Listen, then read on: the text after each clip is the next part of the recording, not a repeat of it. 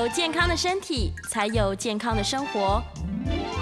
名医安扣专业医师线上听诊，让你与健康零距离。各位听众朋友，大家早安，欢迎来到 FM 九八点一九八新闻台。你现在所收听的节目是星期一到星期五早上十一点播出的名医安扣，我是主持人要李诗诗。我们今天的节目呢，一样在九八新闻台的 YouTube 频道直播中，欢迎大家可以来到我们的直播间，用文字来说声早安。好，顺便再再次宣传一下 Mini Uncle 的 Podcast。如果你呢很喜欢关注这些健康相关的话题，也想要复习的话，大家可以去订阅我们名医 Uncle 的 Podcast。订阅之后呢，随时随地都可以复习我们精彩的节目内容。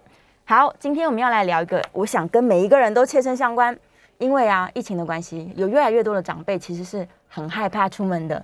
于是呢，越不出门，越待在家里没有动哦，这个哎，身体好像越来越不灵活了，就会产生一些这个膝盖的问题。我们今天请到的是金河中医诊所的陈博胜陈医师，先欢迎陈医师。听众朋友，大家早，早安，陈医师早安。好，为什么越不动？是不是因为护枢不度，流水不腐这个原理？就是说越不动关节越糟糕哎。其实身体就是用进废退嘛。啊，是啊，有有在运动的习惯，一定知道说啊，万一像前一阵子连续下雨好几天，有没有？身体没没出去活动的时候，那你开始啊，比如说不管你你是跑步啊，还是说这个重力训练的，你会发现你的耐受度哦，或者是你跑步的距离或时间可能就没有办法那么久，这是身体的本能。对。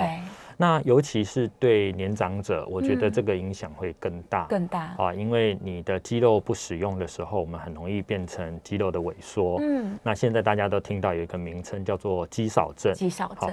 那我们常常讲骨骼肌肉系统的，所以其实你少动的时候，可能肌肉力量不够，同时也会影响到呃骨骼骨骼的强健度，因为它是同一个系统的，是叫做肌肉力量带动骨骼的活动。对，那肌骨骼肌肉又不动了，这时候关节是不是就很容易僵化在那里？哦，所以为什么人家说这个，尤其是中医常常讲了，你久坐久卧，你是很伤身体的，因为你身体不动。那很多人想到是血液循环，另外一个就是这些呃组织系统，它可能会啊力量不够啊，比较衰退。哦，是是是，而且尤其是年纪大的人，可能退化的更快，对，它影响特别特别的呃特别明显，比例会特别的重。这样哦，原来是这样子，所以的确是啊，如果假如不动的话，这个膝盖的问题会越来越产生。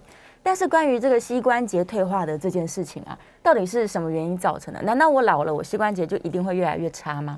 还是因为我这个错误的使用方式啊，嗯嗯我可能太爱走路啊，嗯或者是真的像刚刚说的肌少症，就是肌肉不够多。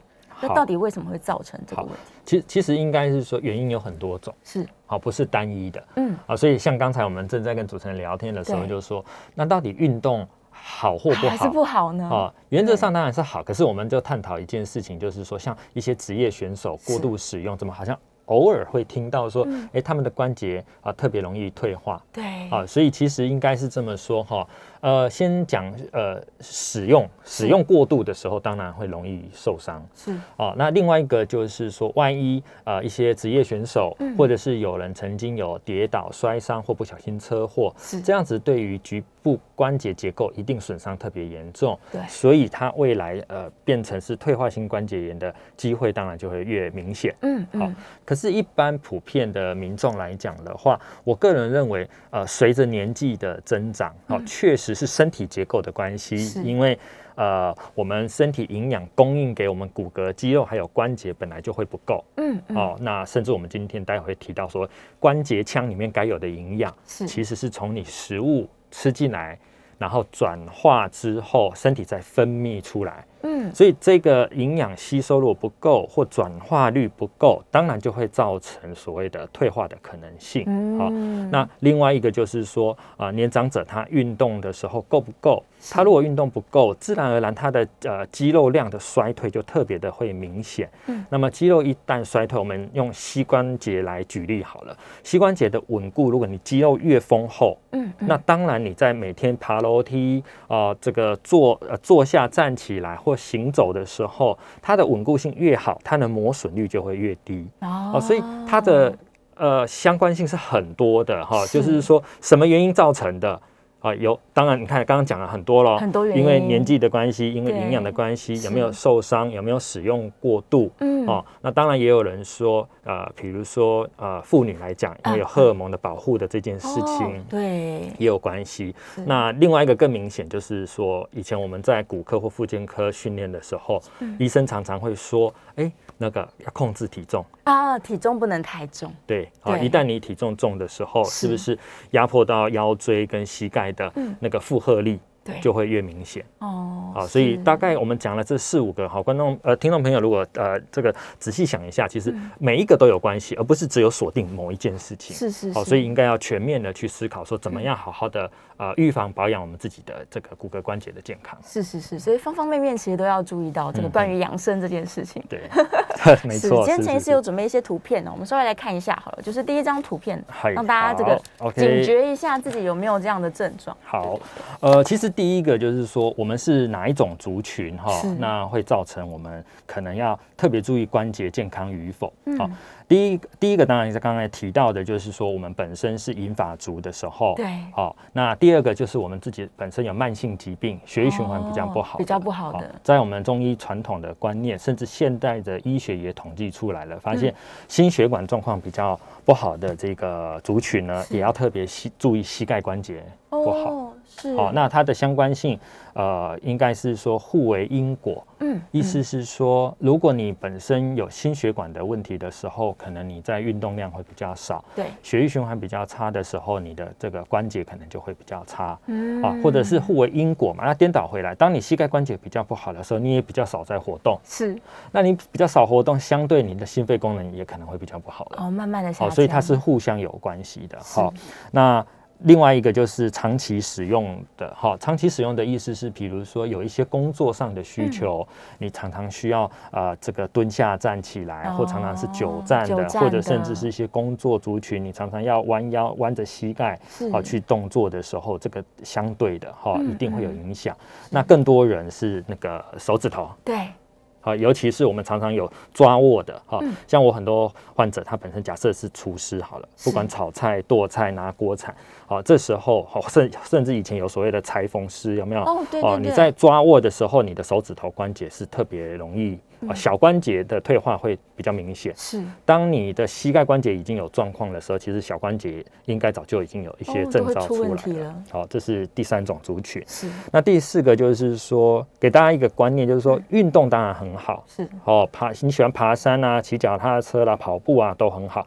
但我们常常会听到人家说，呃，这个爬山要注意，好、上下阶梯各方面的。所以到底要爬不爬，其实它也是一个很平衡的观念，就是说，嗯，肌肉力量一定要训练的好。是如果你训练的不够好，那我宁可你在运动的时候，可能先用护膝哦，啊，或者是用登山杖是。啊，在你所谓的下坡的时候，嗯。把登山杖拉长哈、去用手臂的力量去支撑一下你身体整个下来啊，让它有点缓冲。分，散，对。好、然后慢慢训练。啊。那并不是说你不要运动，你嗯不要爬楼梯，很多人啊爬楼梯这 对。个这个伤膝盖。问题是你不不不不上下楼梯，你怎么回家？有些地方没办法，对不对？是。对，所以其实它背后的重点是说，要把膝盖的整个、我们叫做大腿的肌肉，是。股四头肌啦，哈，整个小腿的肌肉呢，嗯。把它训练到很强健。哦。肌肉一旦强健了、丰厚了，对是。关节的稳固性就会比较好。比较好，那这时候你来做爬山的运动，各方面的影响就比较小。嗯，是是是嗯，的确是。如果曾经有受过伤的人，可能复健的时候也会被交代说，你一定要运动，因为所有的肌肉量够大的时候，你这个动作才会稳定，才不会再造成关节的伤害了。对对对。好，所以呢，其实这几个族群哦，经过刚刚陈医师解释，你们可能都要提高警觉了。有可能对于这个膝盖的或者是小的各种关节哦，这伤害是更大的。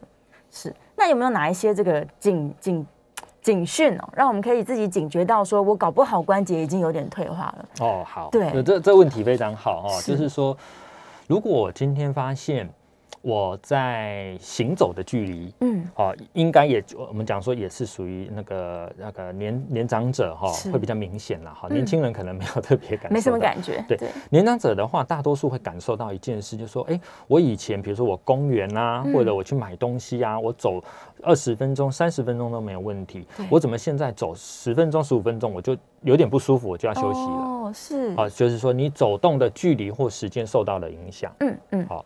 那还有一些是说，呃，曾经有人就说，哦，我我坐着，那苦啊，坐这个台语讲说苦了被背起来，爬不起来，坐着要起来起不来，卡住。那为什么会卡住起不来？除了肌肉力量以外，另外一个就是说，我们坐姿的时候，膝盖九十度的时候啊，这个关节腔的压力是最大的。哦，是。哦，反而是你走动或是走站立的时候，它膝盖关节负荷没有那么的大。哦，反而是呃。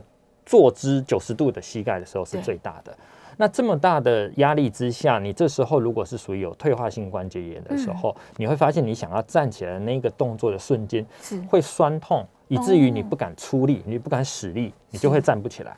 所以一旦有发生这样的现象的时候，也是属于呃要注意退化性关节炎的前兆已经出现了。是哦，活动的距离有症状。对哦，那常常也有人说，呃，走路。膝盖有卡卡的声音，哦听到声音了，对哦，听到声音的时候已经很严重了。现在听众朋友，你可以自己那个弯曲一下你的膝盖，听一下，对哦，你你动看看，你如果弯曲你的膝盖，你就听到声音。那我认为。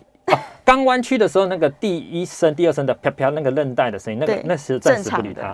但是你你去弯曲哈，你说实在，你真的要听到它有声音，那已经是退化是很严重了。哦，一般我们讲的声音是指你把双手哈握在你的膝盖上，对，然后你做弯曲的时候，你的手啊感受好像在号脉那种感觉，就是说你你用你的手掌去号你的膝盖，你听看看那个声音。哦，手手的感受的声音，如果它有那种磨损的感觉，对，那个就是属于退化性关节炎。我一定有，我一直听到咔咔对，所以因为我们 我们常摸嘛，所以有时候呢不是用耳朵听哦，是用手摸到之后去活动，你听到那种有磨磨耗的那个声音，然后有程度之分，就已经代表关节已经是属于退化性的，它的关节的叫做滑囊液、润滑液。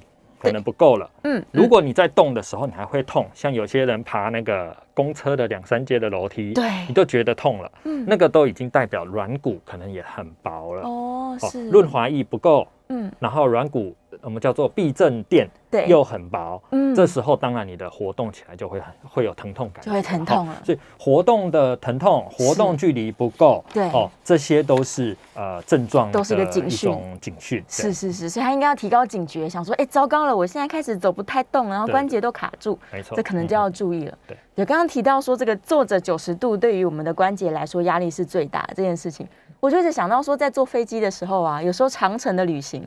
你不动，然后等到要下飞机，突然站不起来，就觉得 哎，这个关节怎么回事？这样。所以我记得好像有一些那个航空公司会播个影片，叫人家要活动一下，对，叫你站起来走一走。对对对，不要害羞，说我在走廊上走来走去。对，没错，对好，记得要起来动一动。是是是是，所以一定务必要动一动。那假如说他都不不知不觉，他想说啊没差啦，年纪大了就会痛痛啦，这样，然后都没有去处理这件事情，有没有可能会造成更严重的后果啊？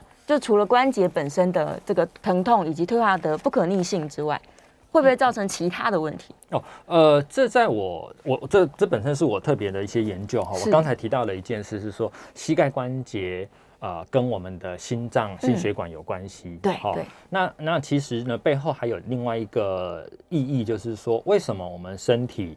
它自己在分泌这些润滑液，或者是说软骨的厚度的时候，是它会不足，因为身体的转化率不够了。哦，变差了。那其实这就关系到说，那我们身体有哪一些地方，嗯，它需要这些润滑，或者我们说软组织的，呃，对健康的整体的照护。哦，是。好，软软组织，软组织。那膝盖是一个，嗯。好，那刚才就讲到了血管，对，好，所以后来当然也有这个研究，就是说，我原原来我们身体里面的胶原蛋白有很多种，对对对，很多型，对对，有很多很多种，就是有将近有二十四到二十七种被研究出来，只是常见就那几种。好，那它还有呃关系到我们关节，关系到我们血管有没有？还有我们的毛囊。哦，哦，我们头发或者是我们的指甲。是。所以你看，为什么我们好还有我们的牙龈，牙龈也是，还有我们的眼睛的结膜。嗯。哦，所以你为什么常说年长者，如果你没有做好这个叫做呃这个养生的话对，你可能会容易齿摇哦，对，发秃。发秃。啊。那如果你有做好保养，耳聪目明、是，哦，因为你眼睛所分泌的一些润滑液是够的。对，好，那接下来就到我们的关节、心脏、血管，是，哦，所以这些都是属于我们身体。如果说在软组织的润滑不够的时候，或者我们叫做胶原蛋白合成不够的时候是，它会出现的症状。嗯，啊。所以为什么我们中医在看一件事的时候，其实要推广到其他的这个呃，就是说身体的症状，是。那代表说你要注意这件事了，哦。而不是只是专注在一件事情上面。是是，所以不是说关节痛我就只关心关节，而是我全面性的去检查说啊，原来身体是因为这个转化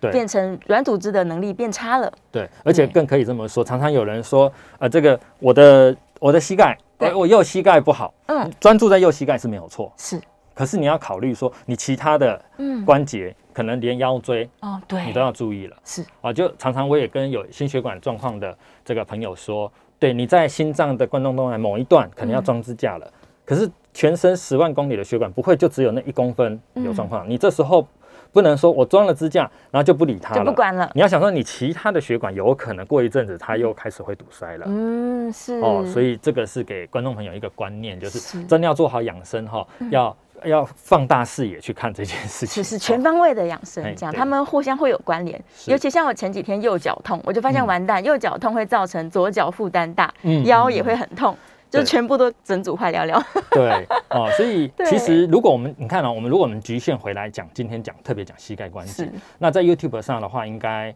啊、呃很多的朋友可以看到，我们有嗯。分为左边、右边哈、对。一个叫做正常关节跟这个退化性退化性的关节好，那我们只是举例某一边的膝盖哦，嗯哈、有一个有一边有膝盖，可能你使用长期习惯用右右膝盖哦，比如说你爬山常常用右膝盖去当做支撑点，那可能右膝盖就会比较有症状，哦嗯等等，那就看一下，你看在深蓝色的部分，好、就是我们的叫做呃关节翼。关节腔嗯。哦，所以这个蓝色那个蓝色的润滑液，如果你分泌不够了，是。哦，关节液不够了，那当然这个呃上下骨头之间的这个叫碰撞，对。机会就比较大。哦。嗯，另外一个是橘色的这一层厚厚的包覆我们整个骨头的哈、哦这个就叫软骨。嗯哦，软骨也会随着我们年纪增长，有可能就变比较薄。是哦，所以大家看另外一边的图片，就会发现说，哦，原来退化性关节炎出现的时候，除了关节滑囊液不够，另外一个就是初期呢，软骨会变得比较粗糙、嗯不规则。是啊，这时候就是我们刚才做那个动作，你摸你的膝盖，你去动的时候，你可能就会觉得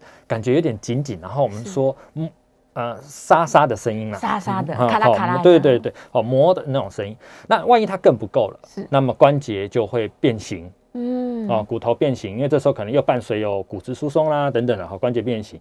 然后呢，接下来你的活动不是只是呃紧绷无力了，你可能就会出现疼痛了。会痛了，对，所以你看哦，它的呃它是有进展的，它不会那么残忍，一出现就给你很很很严重。嗯哦，它会让你先活动力不太好，有点紧绷感是啊，等等等。所以为什么说要养生的观念？你不要等到它痛了，然后这时候才来想说要来处理了，因为这时候痛的时候，急性期你可能就要。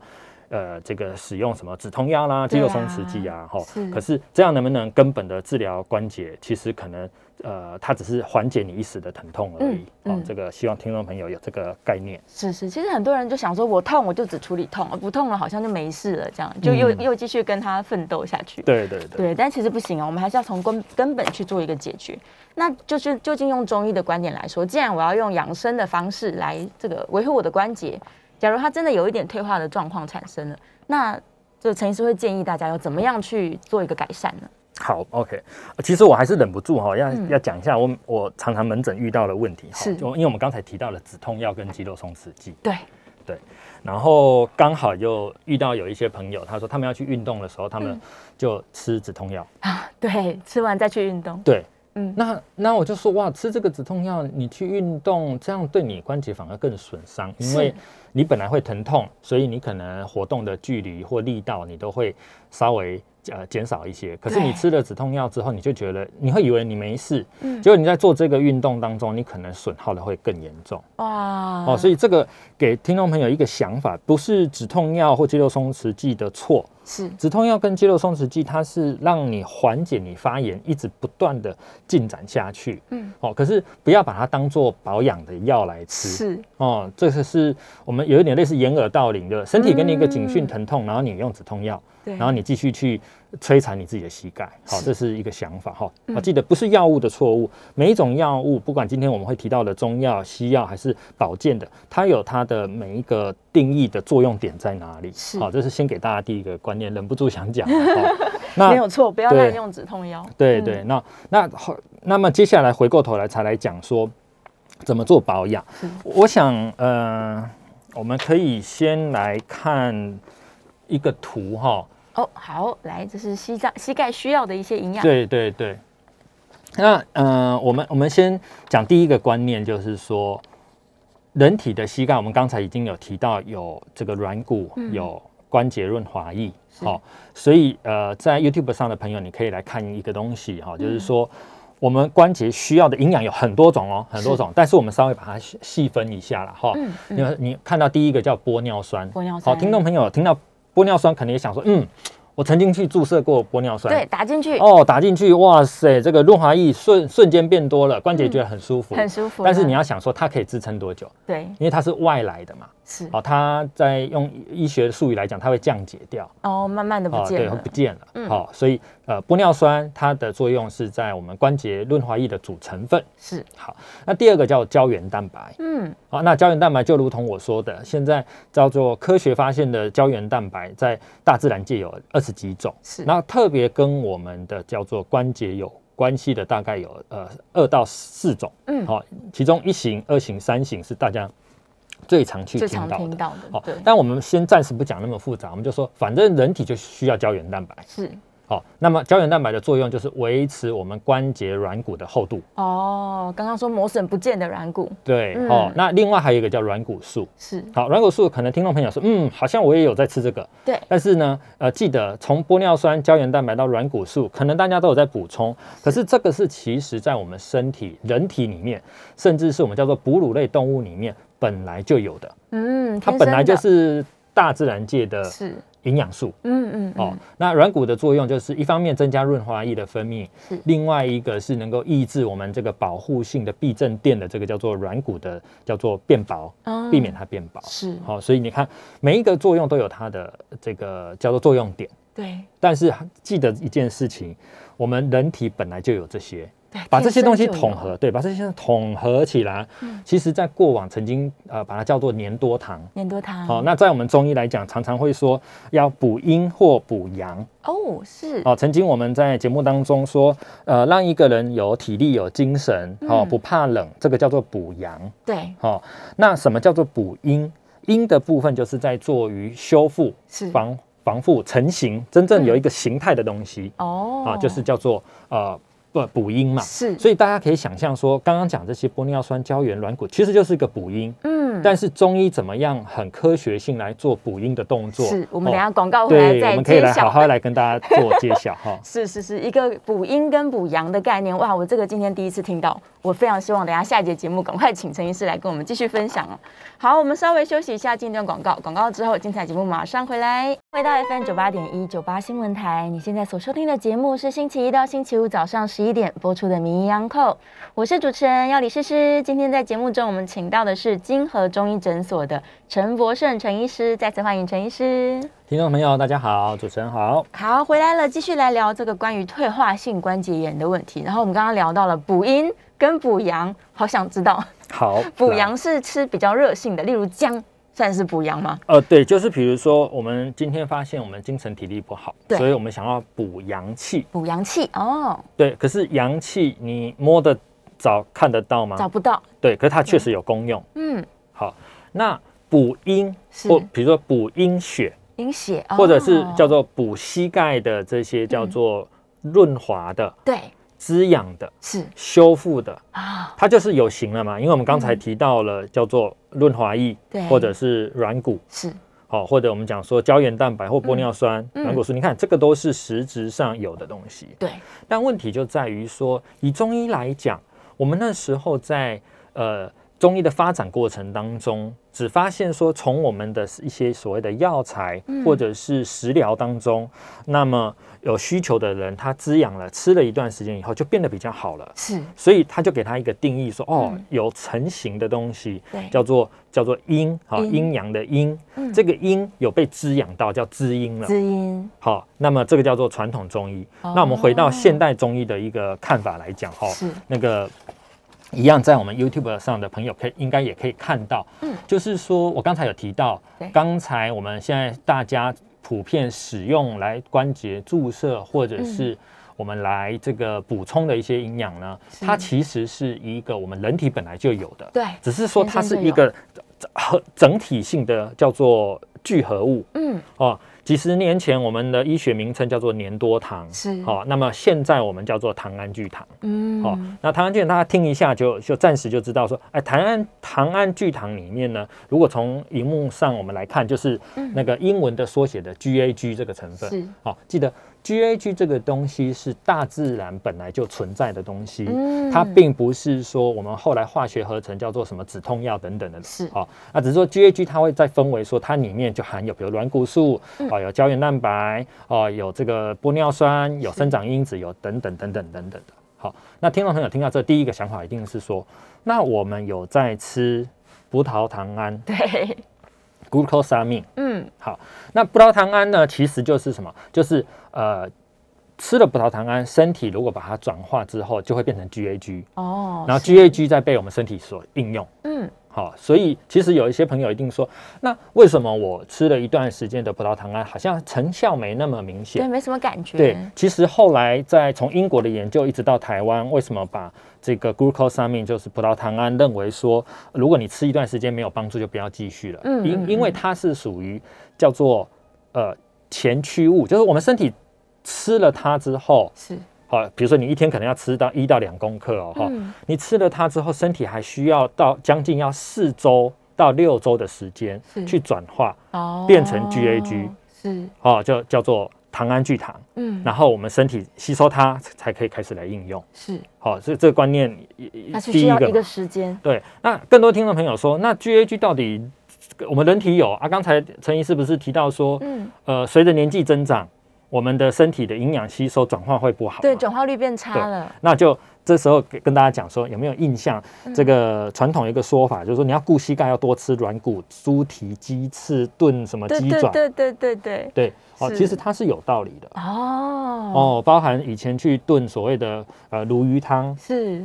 大骨汤、大骨汤。哦，呃大骨汤也有科学研究哦，也有哦 paper 啊哈。是，只是说呃，大家知道说吃了这些东西之后，像像是食疗嘛，对，只是说你在煮的过程当中，你如果说超过了一定的温度，是不是会把营养素破坏比较多？啊，对对对，对哦，然后接下来就是你自己身体吃了之后，它的嗯。吸收度跟转化率是多少？化率，哦，就是嗯。我们叫做理论上是这样子做没有错是哦，但是要怎么样让它的吸收效率会更好？嗯哦，那这当然这也就是在我们这个医学上，我们特别会去专注的哈，比如说呃，最近我也遇到一个呃。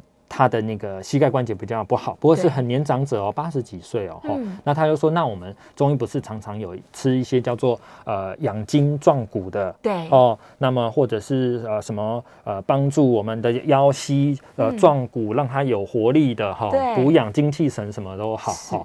然后人家说那要吃要吃多久？嗯，好，记得这样子的身体的滋养，我刚才有讲了一个一个嗯那个时间点，就是四到六周。四到六周，也就是说，如果你滋养，你吃了一个营养，或你吃了某一个啊、呃帮助身体要改善症状的，嗯。如果说你吃了两个月，呃，最久到三个月，是。你没有进没有改善的，好，那那就代表说这个方式不太就不太适合你，对对，，你就你就可能要嗯。呃暂停，而不是说一直吃下去。哦哦，这个就回到我们当初在研究所谓的那个 glucosamine 的这个葡萄糖胺的时候的概念，也是他在这个访单上也有特别提到，嗯你吃三个月之后没有效，就不要停止服用。哦，表示哦，它在这个产品说明是呃是呃，它部分是药品，部分是产品。OK，那在说明书上它就有提到这件是事。好，所以大家要有这个观念，就是说嗯我们从营养。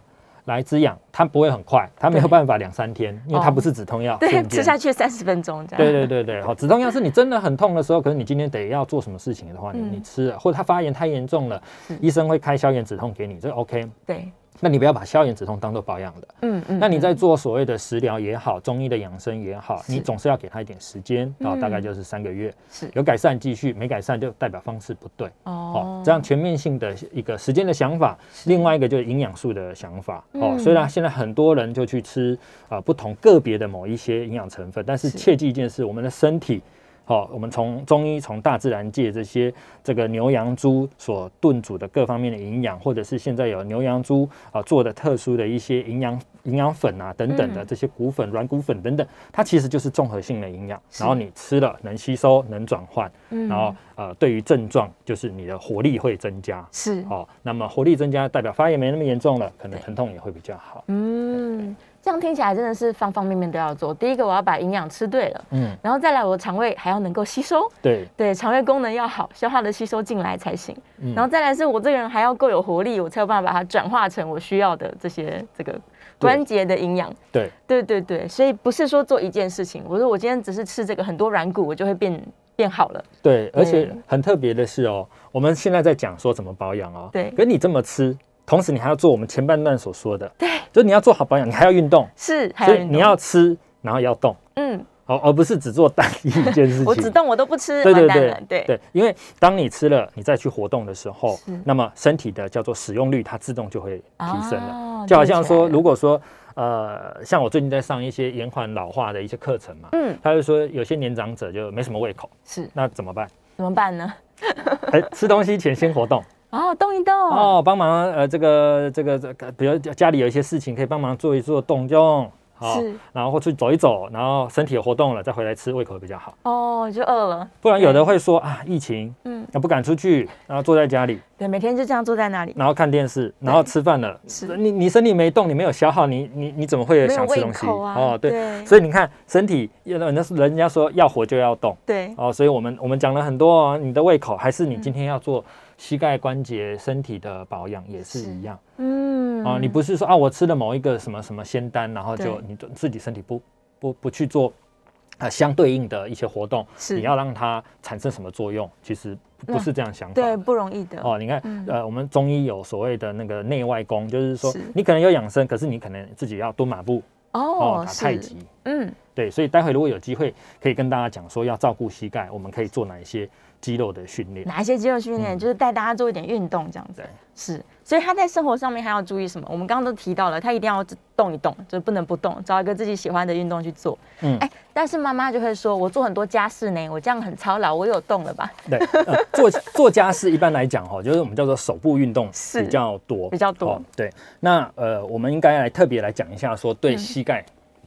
膝盖的关节的保护，好、是或者是腰，这几个都是哦我们常见的那个退化的部位。对，好、比如退那个腰椎退化，腰椎啊，腰椎退化大家知道说嗯就是它会变压迫，然后压压，对对，到碰到神经了，是甚至碰到坐骨神经，到坐骨嗯神经痛。好、那膝盖虽然呃经过的神经没那么多，可是嗯你在走动的时候。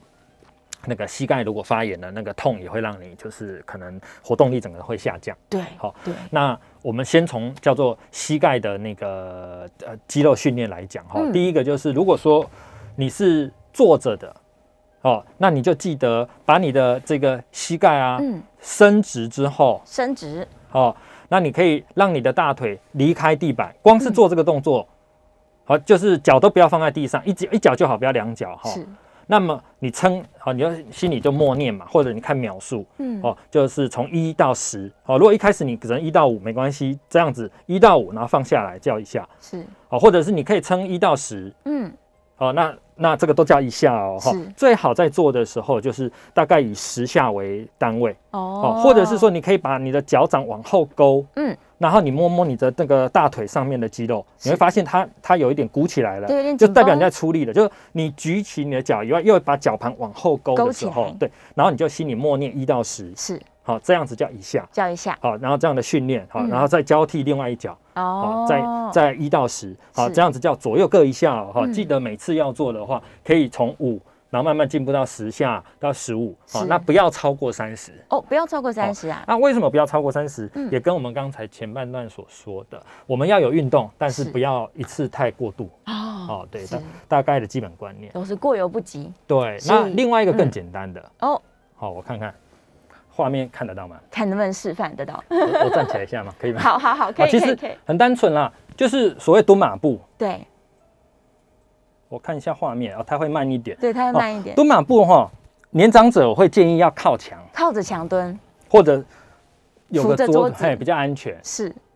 哦。年长者，比如说有墙面，你就让背靠着墙，贴在墙上。对，那就是围蹲就好。就像我们嗯你在公园看到人家在打太极的时候，哈嗯，围蹲。轻轻蹲，哦，对，轻轻蹲。那蹲的时候一样，你能够蹲呃三分钟、五分钟、十分钟没关系。嗯那当然初期我觉得最多就可能限十分钟。是有时候蹲马步，以前我们在打太极拳的时候，一蹲是蹲三十分钟。哦，哦那这时候你腿部的肌肉自然就会训练起来了。是好，那就是记得那个膝盖不超过脚掌的前缘。哦，膝盖不要对我觉得蹲马步也是一个很好的、一个训练的方式。是是哎是，所以下半身的训练其实好处是非常多的，尤其我是们腿这边都是大肌肉块，嗯嗯嗯，对啊，所以假如说你常常久坐啊、腰酸背痛啊这种问题层出不穷的时候，哎，刚刚陈医师教了这两个小运动，就可以帮你把这个大腿还有整个可能腰侧部，嗯对对，全部都训练起对来。对，蹲马步的时候，其实嗯腰也会出力啊。是是是，核心也会需要用到对力。就是对呃蹲着固定姿势就好，嗯不用蹲起蹲起。哦，不用一直一直动来动对去。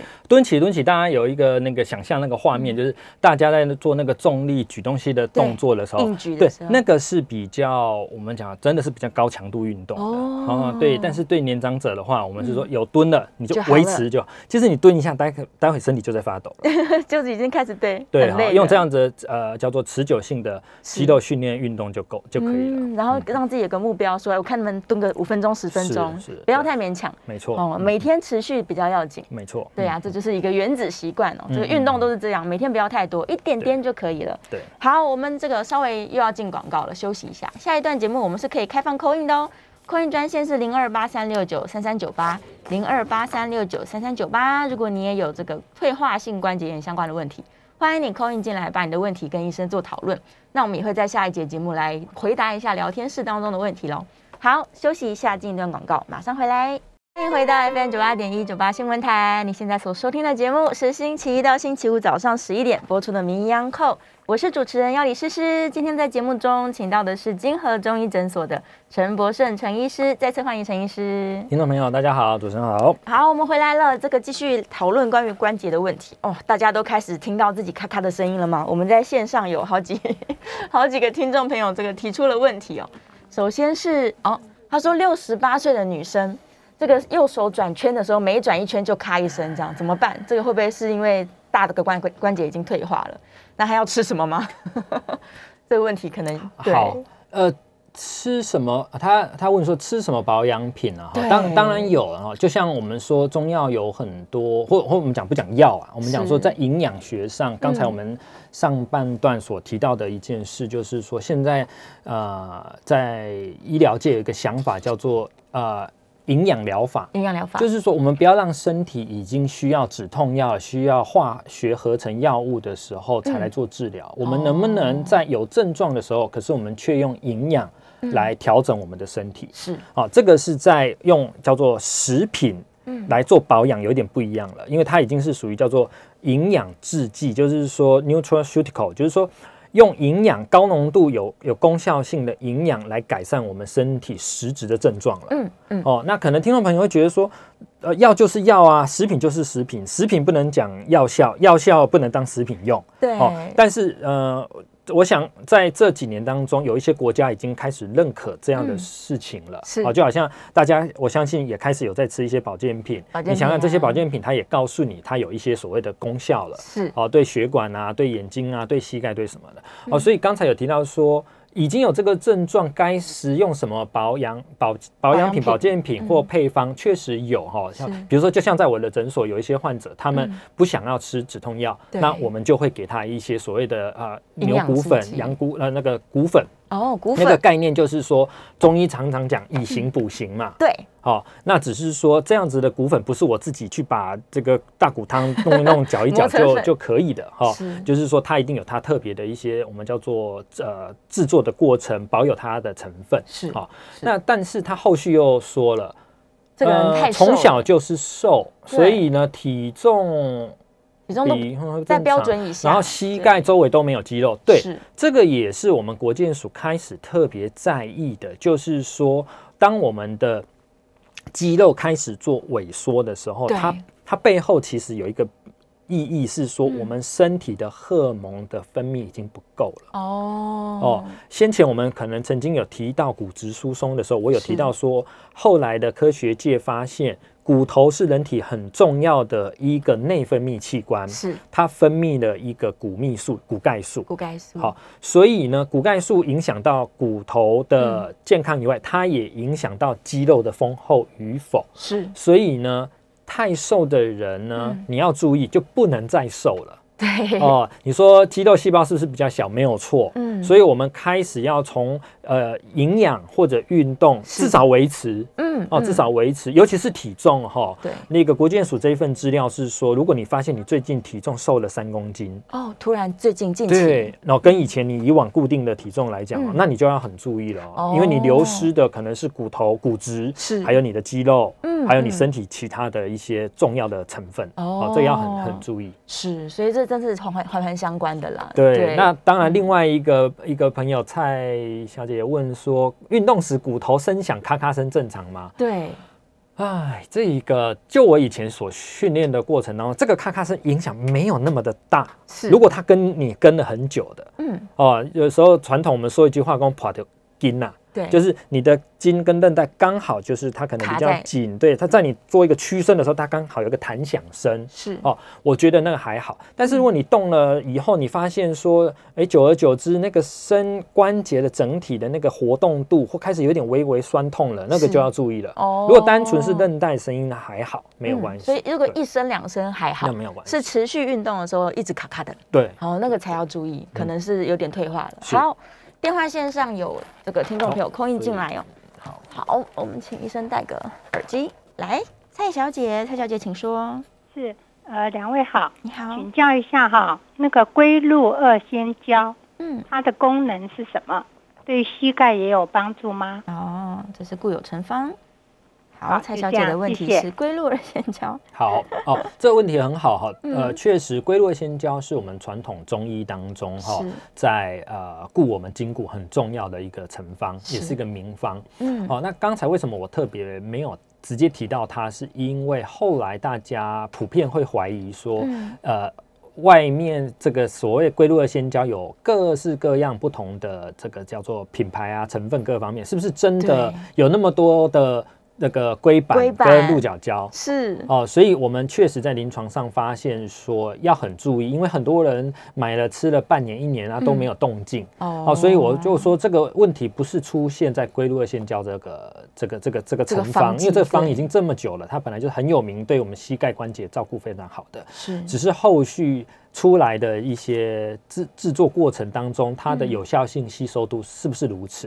好、嗯那没关系，我们就先针对龟龟鹿二仙胶有没有帮助？有，因为刚才我说，呃，滋阴是，跟补阳，对，龟鹿二仙胶就是大补阴阳的，就是哦龟板胶在我们中医来讲是滋阴的，就是你看龟板胶，如果你再去分析它的成分，嗯。它就是含有很多的叫做糖胺聚糖。是，哦，那只是说后来科学研究发现，我们呃很多的一些呃滋养的东西啊、是有很多是属于那个叫做海洋嗯，海洋的这个叫做鱼啊，哦哦，鱼鳞啊，是哦，那跟我如果说我们是哺乳类的话，就是牛羊猪，对，哦，呃，对我们身体滋养是谁比较呃叫做吸收度比较高？其实是哺乳类四只脚的牛羊猪。哦，更靠近我哎，们，只是说嗯海洋叫做现在的海洋一些呃制制剂当中哈、鱼鳞啊，对，哦，或曾经有什么呃这些这些从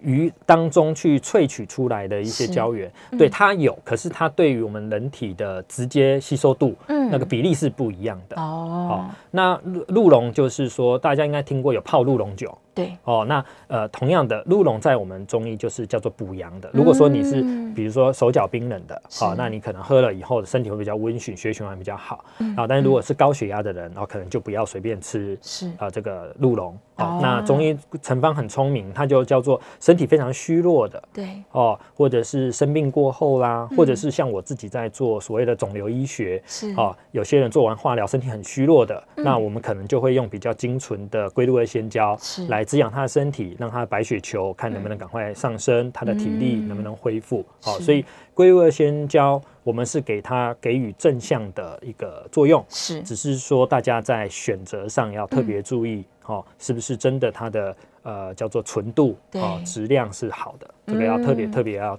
每一个东西都一样哦，不是是龟鹿仙胶，每一样东西你们都要去注意这件事情。对对，就它的原料来源到底是不是真的？是。是是是，然后它的这个浓度啊，OK，好，再来电话线上还有一位彭小姐，彭小姐请说，哎，请教医师，主持人好。你好，哎呦，我那个手哈，好像扳机子啊，啊左手中指哈，嗯右手是后面来第二只，嗯，都会鼓起来。还有白天白天好好的是肿胀，晚上晚上好好的，白天肿胀呢，哦都是关节。是然后再请教中医师哦，那个车前子我可不可以吃啊？还有麦冬加沙参啊？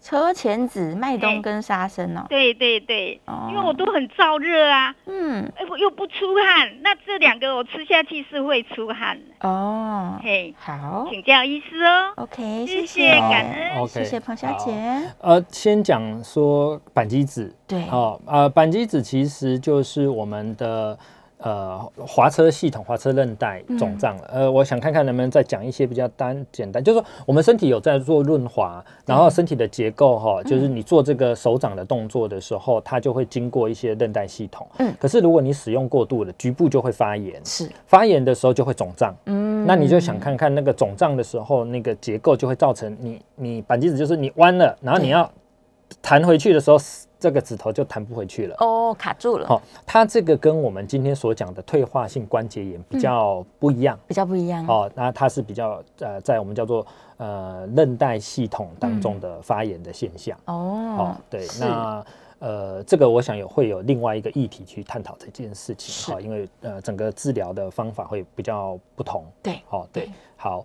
那第二个问题，他提到吃他吃车前子、麦啊冬、沙参，他说因为不流汗，好沙参哦，是麦冬。嗯啊，这个都是知音的哦是。沙参有这个人参这个参这个字，不过嗯 OK，、它在我们呃身体的作用是比较叫做知音润燥的。嗯，对，可是我刚才听到呃这个彭小姐说了一段很特别，她说本身不流汗，但吃了这个会流汗。会流汗，哦，那蛮特别的，因为呃一般而言是嗯吃比较温燥的东西会发汗，就好像喝我们喝姜汤会会啊流汗。对对对，对，而在背后的状况可能就是说，请彭小姐可能找呃这个自己住家附近的中医师做个体质的判定了哈，因为可能你因为有喝这个沙参麦冬茶，所以嗯你喝的补充的水分就比较多了。哦，那你的身体就会有一个反应机制，就是说我有进就会有出，汗就会出得来嗯了。哈我我觉得可以从这一方面思考，但是嗯听起来不是呃太严重的什么病症哈，是大概真的是一个身体的阴跟阳哈，就是嗯知阴论燥的一个调节平衡而已。对是是是哎，对，其实我们很多人都是在家里面有备一些药材啊，嗯然后大家也不知道什么时机来使用比较对，但正确的观念呢，可能还是跟医生做个讨论。是嗯对对，要判断自己的体质，然后能不能够使用这些东西，这样。好，今天呢，在节目中非常开心呢，我们聊了非常多关于关节的保养等等，还有运动，大家不要忘记哦，这个回家随时开始做运动。如果发现家里的老人家呢都坐在那固定不动，然后活动力越来越差了，这可能就是个警讯哦。好，我们今天非常谢谢陈医师，谢谢，谢谢下次节目见喽，好，谢谢大，家，嗯拜拜，拜拜。